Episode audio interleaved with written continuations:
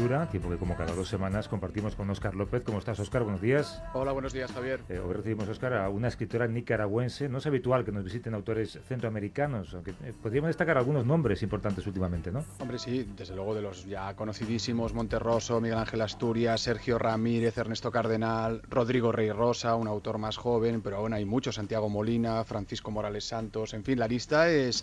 Lo que pasa que a veces yo creo que se les conoce menos que a los del Cono Sur, pero realmente hay escritores maravillosos. Y menos mal que dijiste que, ahora hay una mujer, porque solo nombres de hombres. es verdad, eso suele ocurrir también, Yoconda, suele ocurrir. Se ha presentado antes de que yo pueda saludarle, Yoconda Belli, ¿cómo estás, Yoconda? Hola, Javier, aquí bien, gracias. Vamos a hablar con, eh, con Oscar de tu libro, es El intenso calor de la luna, Yoconda Belli, publicado por Seis Barras.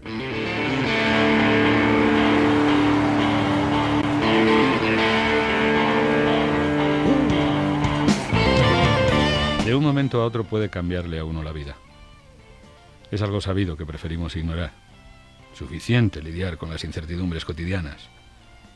Si encima nos mortificáramos con la idea de cuánto puede suceder de forma inusitada, viviríamos titubeando. Sin embargo, algo de embriaguez tiene la noción de que todo lo que nos parece seguro y sólido puede desaparecer en un instante. Se vive a ras de esa percepción leve que aletea como pequeño insecto en la conciencia. Así empieza tu libro, El intenso calor de la luna, en la voz de, eh, Jesús Castejón. Eh, yo cuando he leído en algún sitio que existía ya el amor en los tiempos de cólera, lo tuyo es el amor en los tiempos de la menopausia. Así es. y tiene que ver la luna con ese ciclo, ¿no? Sí, porque la luna es un elemento muy importante en la vida de las mujeres. Me cae muy bien la luna porque es el único astro que podemos ver realmente, ¿no? Que le podemos ver la cara. Y eso, y por otro lado, tiene un efecto muy importante en la biología femenina. Eh, la luna está sincronizada con la mujer, con las, o sea, con las mareas, los partos, las menstruaciones, todo eso no es un libro solo sobre la mujer, yo creo que es un libro sobre el envejecimiento, pero de eso hablamos ahora. Eh, lo primero, Oscar, ¿qué nos cuenta este intenso calor de la luna? Pues argumentalmente tenemos a Emma, que es una mujer nicaragüense de 48 años, que está a punto de entrar en la menopausia, un tema muy poco tratado, yo creo, literariamente. Es un tema además este el de la menopausia, que le preocupa de una manera especial. Ella está casada con un médico, tiene dos hijos, y un día casualmente atropella a un joven ebanista y ese hecho cambiará su vida y la de la gente también que le rodea. Y con todo esto, a partir de esta situación, la novela, pues yo creo que se convierte en una reflexión sobre el paso del tiempo, sobre esa angustia que, que puede provocar la llegada de la vejez. Es también una novela que nos habla sobre cómo los acontecimientos imprevisibles pueden cambiar nuestra vida. También habla evidentemente de la infidelidad matrimonial, ese es un tema que está muy presente en el libro. Ahora bien, yo creo que también por el pasado de la propia autora es una novela que también reivindica el papel de la mujer, que habla también de la situación política en Nicaragua. Pero fíjate, si me, si me dieras a escoger, yo te diría que por encima de todo esta novela es una novela sobre la búsqueda de la felicidad. Mm. Eh, a través de, un poco eh, aprender a que tienes una edad y tienes que tienes que lidiar con ella, ¿no? Claro, y que tienes que asumirla y que tienes que además asumirla en positivo. Claro. ¿Estás de acuerdo, Yoconda? Sí, yo creo que más, más que la vejez, yo diría que la, la, novela trata de la avanzada juventud de la protagonista. la que empieza a los 50 años, ¿no? Exactamente, no, y que eh, eh, científicamente hablando, eh, actualmente nosotros vivimos 34 años más en promedio que nuestros tatarabuelos. Y entonces cuando llegas a una determinada edad ya realmente estás hablando de otro tipo de, de, de edad de la que estamos acostumbrados a concebir en la cabeza. Entonces esta mujer que cree que en el momento en que le llega la menopausia se va a convertir en bruja, y va, a amanecer con el pelo blanco al día siguiente, se da cuenta que no, se da cuenta que más bien es un momento de su vida donde puede eh, renacer, donde puede tener otra, otro chance, una segunda oportunidad para hacer muchas cosas que no hizo porque se dedicó únicamente al marido, a los hijos, etcétera, mm, que es el caso de muchas mujeres, ¿no? Que eso es lo que hacen. Y que está en tu libro también, ¿no? Que luego acaba ese cuidado de los hijos al que has dedicado mucho junto con tu marido y de repente descubres que no tienes nada en común con él. Exacto, porque bueno, porque a veces la familia se convierte en, en la pareja se convierte en una administradora no de los hijos y de las cosas domésticas y se olvida de administrar el amor que los llevó a estar juntos por, para empezar y entonces el amor se muere y cuando se dan cuenta, cuando se van los hijos y se van esas razones que durante el tiempo que estuvieron juntos les parecieron que eran importantes, de repente se dan cuenta que no tienen nada en común, ¿no? Sí, es un canto contra ese viejo axioma de que lo mejor que ocurre en tu vida ocurre entre los 20 y los 40, ¿no? Tú parece que estás gritando, no, empieza después. Sí, sí. Bueno, no, no, no es que diga que no pasen cosas lindas entre los 20 y los 40, pero si fuéramos a reducir la vida a solo ese periodo de tiempo sería muy triste, porque vivimos mucho más tiempo. Y las mujeres también vivimos más tiempo que los hombres. Entonces la ginecóloga de Emma, que es la protagonista de la novela, le dice, ¿no te parece que la naturaleza nos está diciendo algo? Porque vivimos más tiempo que los hombres? Porque nos está dando un chance para eh, aprovechar el tiempo que tuvimos que dedicarle a los demás. Yo tengo muy claro, Javier, que esta es una novela que deben leer los hombres. A ver, las mujeres también, desde luego, pero ya, ya, ya, cuento que ellas van a leerla, ¿no? Pero yo creo que los hombres también deberíamos leerla. Claro, por supuesto. Se aprende mucho leyendo esta novela. Bueno, Yoconda, que por cierto es un nombre que me encanta, nunca pensé que me referiría a alguien como Yoconda. Eh, Sabes que en este espacio lo que hacemos es traer a lectores eh, cuya misión es ponerte verde. Nunca lo conseguimos, al final siempre son críticas positivas, ¿no? Pero siempre seguimos intentándolo. a mi lado aquí en Madrid está María Cabal Gómez, tiene 30 años, estudió relaciones laborales y actualmente tiene un blog sobre cultura y literatura. Además tiene eh, experiencia en esto de los clubes de lectura. Ha formado parte de uno eh, donde se juntaban otros, otros blogueros literarios. ¿no? ¿Cómo estás, María? Encantada de conocerle, Javier, y encantada de saludarla. Yoconda. Has empezado mal, hablándome de tú. Eh, bueno. y a mí también. En, Radio Málaga tenemos a Miguel Moreta. Miguel era profesor, ahora está jubilado, también tiene experiencia en clubes de lecturas además de participar la temporada pasada en, alguno de los nuestros. ¿no? Ahora forma parte del club de lectura Juan Huerta, del Centro Andaluz de las Letras de Málaga. ¿Cómo estás, Miguel? Bienvenido de nuevo. Muy bien, muchas gracias. Buenos días desde Málaga. Así que tenemos un lector hombre y un lector mujer, como quería Oscar. Eh, vamos a empezar por una primera crítica de los dos. ¿Quieres empezar tú, María? Sí, eh, tengo que agradecerla eh, que hayas escrito este libro. Me ha gustado muchísimo porque la verdad es que Nicaragua es un país que desconocía, eh, también te desconocía a ti como autora y El intenso calor de la luna me ha fascinado, es una lectura deliciosa en la que también eh, podemos conocer mm, las diferencias entre la clase alta, la clase trabajadora de, tu país, también podemos conocer eh, un poco de la historia de tu país, pero también podemos conocer a, Emma. Emma es una mujer eh, luchadora, a mí me ha parecido una mujer luchadora, una mujer con, las ideas claras, mm, la mente... Tú tienes 30 años, María. Yo, tengo 30, sí. Lo decía antes. Eh, ¿tú, ¿tú, has aprendido algo sobre, eh, sobre lo que puede ser tu futuro cuando tengas más años en este libro? Sí, he aprendido mucho. He aprendido a embotellar la sonrisa, a embotellar cosas, a vivir el momento y también un poco a dejarme llevar, mm, no ser como Emma, porque Emma a veces pues piensa demasiado las cosas y podría ser todo de más, más sencillo. ¿Cuándo está riendo, ¿eh, No, está mal, te diré que María además eh, tiene el libro lleno de anotaciones y de pequeñas eh, pegatinas y de postis. Lo, lo, ha estudiado más que lo ha leído, ¿eh? que lo sepas. Qué bueno todo lo que dice. Miguel, ¿qué te, ¿qué te, ha parecido a ti esta lectura?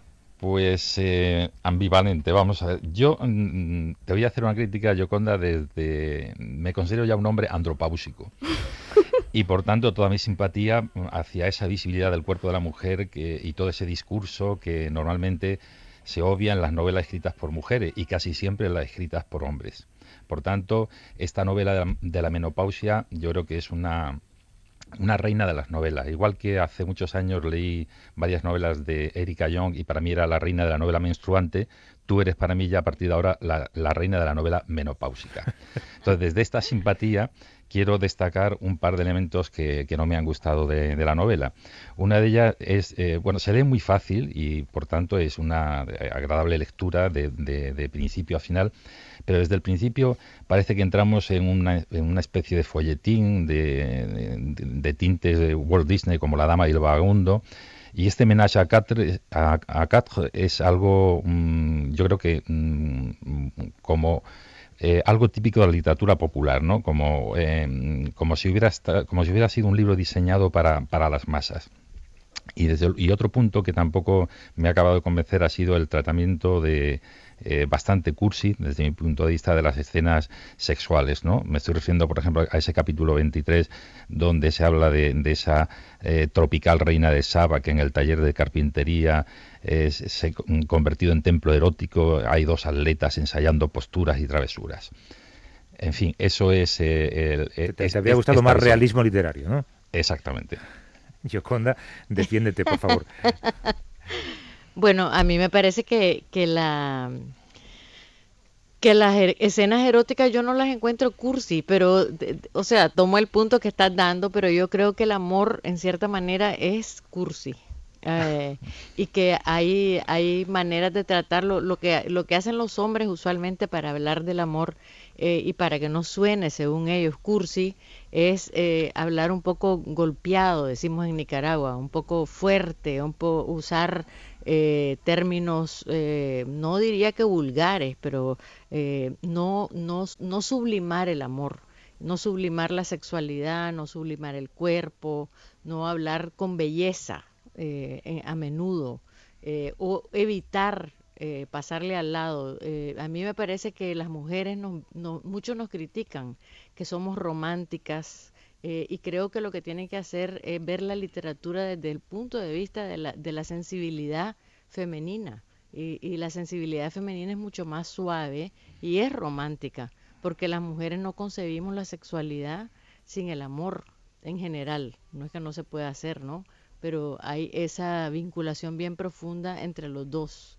¿Tú eh, estás notando disparidad de criterios entre los lectores hombres y lectores mujeres? ¿No has notado nada, ninguna diferencia? En relación a esta sí, cómo no, claro que sí. Eh, en la valoración crítica, sobre todo. eso me refiero. La valoración crítica que yo encuentro que no, no, no solo me toca a mí, le toca a, a, las escritoras mujeres en general, lo que yo noto es que hay una valoración que dice que es literatura light, ¿no? Y mucho hay esa crítica de que, de que tiene esa característica de que es para las masas, que... Pero bueno, eh, yo creo que uno escribe para comunicarse, ¿no? Y, y, el, y ese tipo de historia, a mí de historias de cuadriláteros no conozco tantas, no, a mí me pareció interesante lo que pasa en la novela, yo no lo, y no me iba, y no, no era mi intención hacerlo, ¿no? Fue surgiendo en la medida en que fui escribiendo la novela y me pareció que la contraposición del marido y la mujer, una con eh, al revés totalmente, en vez del hombre irse con la mujer más joven, eh, perdón, la mujer irse con el que el hombre dejara a la mujer por, por, el, mm. por la mujer, no desvelemos mucho, más joven. No desvelemos mucho del cuadrilátero este. Pero, eh, eh, señora Abel, yo la crítica se la hacía desde mi admiración por grandes eh, novelistas y grandes autoras a las que yo admiro y leo, ¿no? por ejemplo, este verano me he dedicado mucho a leer la historia de Genji de, Madame Murasaki. entre autoras mías favoritas está Carmen Riera, Joyce, Joyce Carol Oates, Edna O'Brien, por supuesto la Wolf, Carmen Es decir, que yo, mi crítica no era, eh, eh, no me puede usted tachar de que eh, es, la crítica masculina en general es sobre las novelas escritas por mujeres, porque yo soy un gran lector de novelas escritas por mujeres. Me gustaría preguntarla, hablabas de, de las novelas románticas, de romanticismo.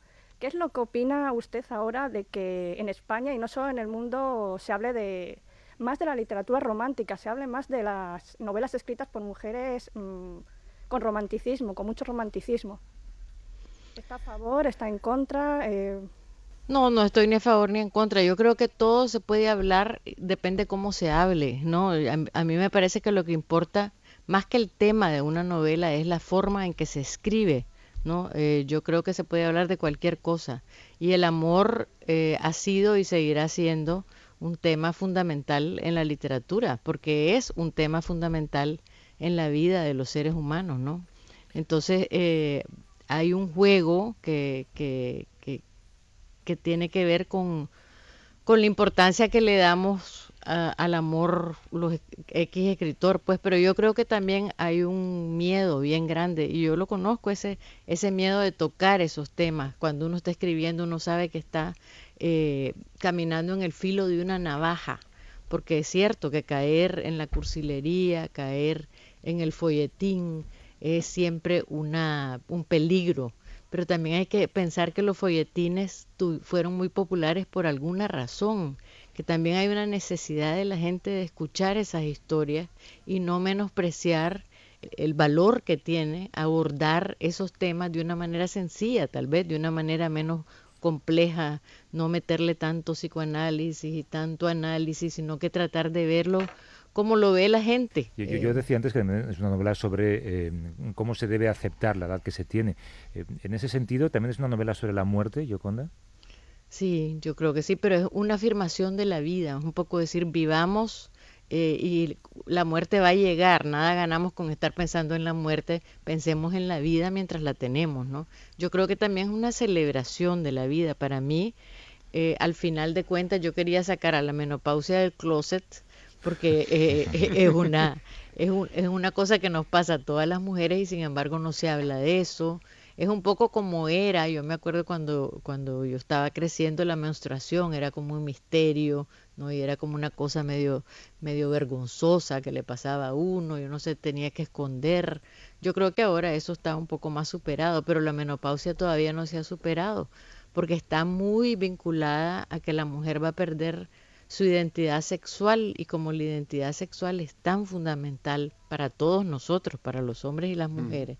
El tema de la de la fidelidad, el tema de la infidelidad, es, yo creo que juega un papel muy importante y hay algunas afirmaciones, hombre, que al menos llaman la atención. Por ejemplo, se escribe en la novela, la única razón de ser de la fidelidad era la necesidad de los hombres de asegurar que eran ellos los padres de sus hijos. Y luego hay otra que dice, la infidelidad es una convención, que nadie espere realmente esa monogamia absoluta, pero no es lo mismo hacerlo uno a que se lo hagan a uno. Sí. Eso también está muy presente ahí todo el rato. Sí, porque bueno, ella se da cuenta de cómo el, de, lo, diferente que es, porque normalmente el estereotipo es que el hombre eh, es infiel, ¿no? Y la mujer no. No, ese es el estereotipo. Y que son las mujeres la mayoría de las veces las que eh, reaccionan ante la infidelidad del hombre. Entonces, ¿cómo reacciona ella ante la infidelidad del hombre cuando ella también eh, tiene su, bueno, eh, rollo. doña Yoconda, yo tengo otra teoría. Eh, mm, yo creo que es 50-50, es decir, son tan infieles las mujeres como los hombres. Lo único es que las mujeres no lo dicen o no suelen decirlo tanto como los hombres. ¿No cree? Guardamos mejor los secretos. Exactamente. y porque hay algunos hombres bocazas que también se sienten más hombres contándolo, ¿no? Eh, hay, otra cosa en la novela que me llama la atención y es cómo reflejas de manera muy, muy sutil la manera distinta en la que la sociedad contempla la relación entre eh, un hombre mayor con una mujer joven o una eh, mujer mayor con un hombre joven. Sí, es totalmente distinto. Porque para el hombre, o sea, ha sido de es una manera de afirmarse, ¿no? La relación con, con, la mujer joven y ha sido aceptado totalmente. La mujer trofeo, la llaman La mujer trofeo, exactamente. Bueno, en el cine de Hollywood, Javier, eh, a mí no deja de sorprenderme a actores muy conocidos de 70 años que ah, están casados, ¿no? Me refiero en las propias películas, ¿eh? Con mujeres que tienen 40. Y, los, y los ponen ahí como. Sí, y los ponen ahí como si fuera una pareja la, la más de normal y se llevan 30 años de diferencia. Y los poetas y Pablo Casals. Miguel. Bueno, sí, eh, que de hecho en la novela hay varios personajes femeninos, no solamente Emma, sino otras amigas de Emma que cuentan experiencias de mujeres mayores con hombres más jóvenes. Y ellas mm, de alguna forma también se reafirman. Yo quería preguntarle a, la autora que una de las cosas que más me me ha gustado ha sido la, eh, creo, la selección de nombres, de, los, los, nombres que ha puesto a los personajes, ¿no? Empezando por Emma, por supuesto, la importancia de llamarse Ernesto, que es como se llama el carpintero, o, o, Margarita, que enseguida me surge la Rubendariana, esta linda la mar, y muchos otros, ¿no? Nora, por ejemplo. Nora, de eh, la Casa de Muñecas. Exactamente, eh, Davison, Beatriz, que además cuya hija se llama Leila y cuya nieta se llama Alicia, ¿no? En fin, todos, todos estos nombres. Y a propósito de los nombres, ¿Cómo se llama el hijo de, Emma? ¿Leopoldo o Leonardo? Se llama Leonardo.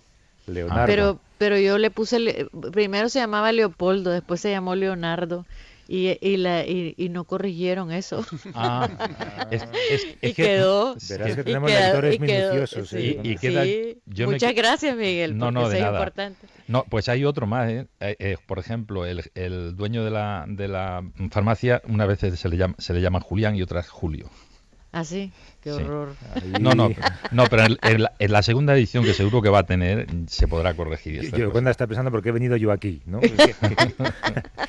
¿Alguna cosa no, está muy bien, está muy bien, yo estoy encantada. María, ¿alguna última cuestión para María? Sí, eh, a mí me gustaría preguntar a Yoconda, eh, porque muchos libros solo habla, solo se sabe cómo habla un personaje, pero eh, usted en este libro sabe, bueno, nosotros los lectores sabemos lo que piensa el personaje del marido, lo que piensa el personaje de Emma.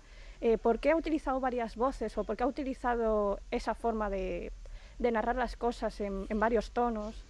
Bueno, porque era un reto para mí, era un reto y, me pareció importante que no solo pensara Emma, sino que la, novela tuviera varios puntos de vista, ¿no? Y que tuviera los puntos de vista de, los hombres también, ¿no? Y cómo veían ellos lo que estaba pasando.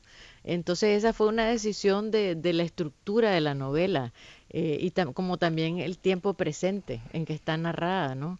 Entonces todo eso me parecía que le daba más eh, un dinamismo ¿no? Que, que como, como más teatral todo el asunto de irlo viendo desde diferentes ángulos, diferentes aspectos.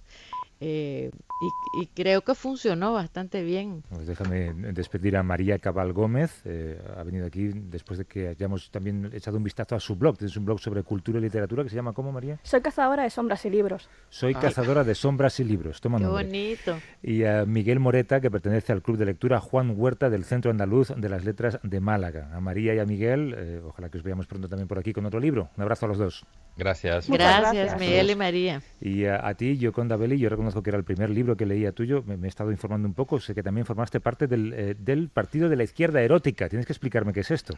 El Partido de la Izquierda Erótica era una manera en que logramos varias mujeres que estábamos metidas en la revolución sandinista impulsar ciertos temas de la mujer eh, que los hombres no querían tocar. Entonces formamos un partido clandestino. ¿Lo lograsteis? Dentro de las filas del Frente Sandinista. Claro que lo logramos. Hombre, yo, no, yo no tengo ninguna duda. Gioconda Belli, el libro se llama El intenso calor de la luna, publicado por Seis Barral. Gioconda, un beso fuerte. Igual, muchas gracias. Hasta luego.